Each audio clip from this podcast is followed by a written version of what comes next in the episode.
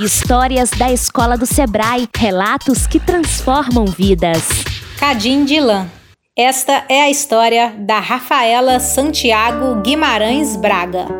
Meu nome é Rafaela, tenho 30 anos e empreendo desde 2018.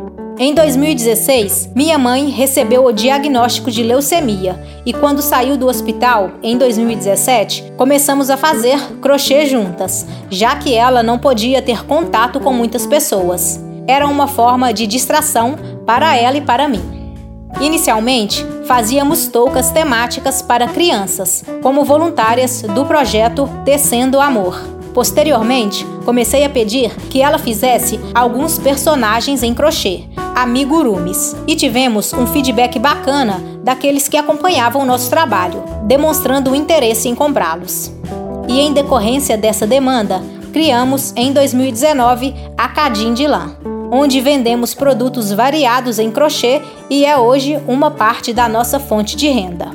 Devido à percepção da nossa falta de informação para tocar um negócio de forma profissional, procurei formas de me profissionalizar e recebi da Escola do Sebrae NESD BH a oportunidade de realizar o curso técnico em administração, ofertado gratuitamente para alunos oriundos de escolas públicas.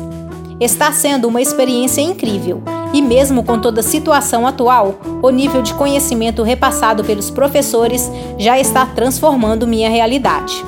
Agora, além da Lã, estou fundando uma plataforma de ensino de idiomas, a Smart U Online, com o objetivo de ensinar idiomas de uma forma diferente. Continue escutando as histórias. Juntos construímos o um movimento de educação empreendedora. Siga a Escola do Sebrae nas redes sociais e nos acompanhe pelo site escoladosebrae.com.br.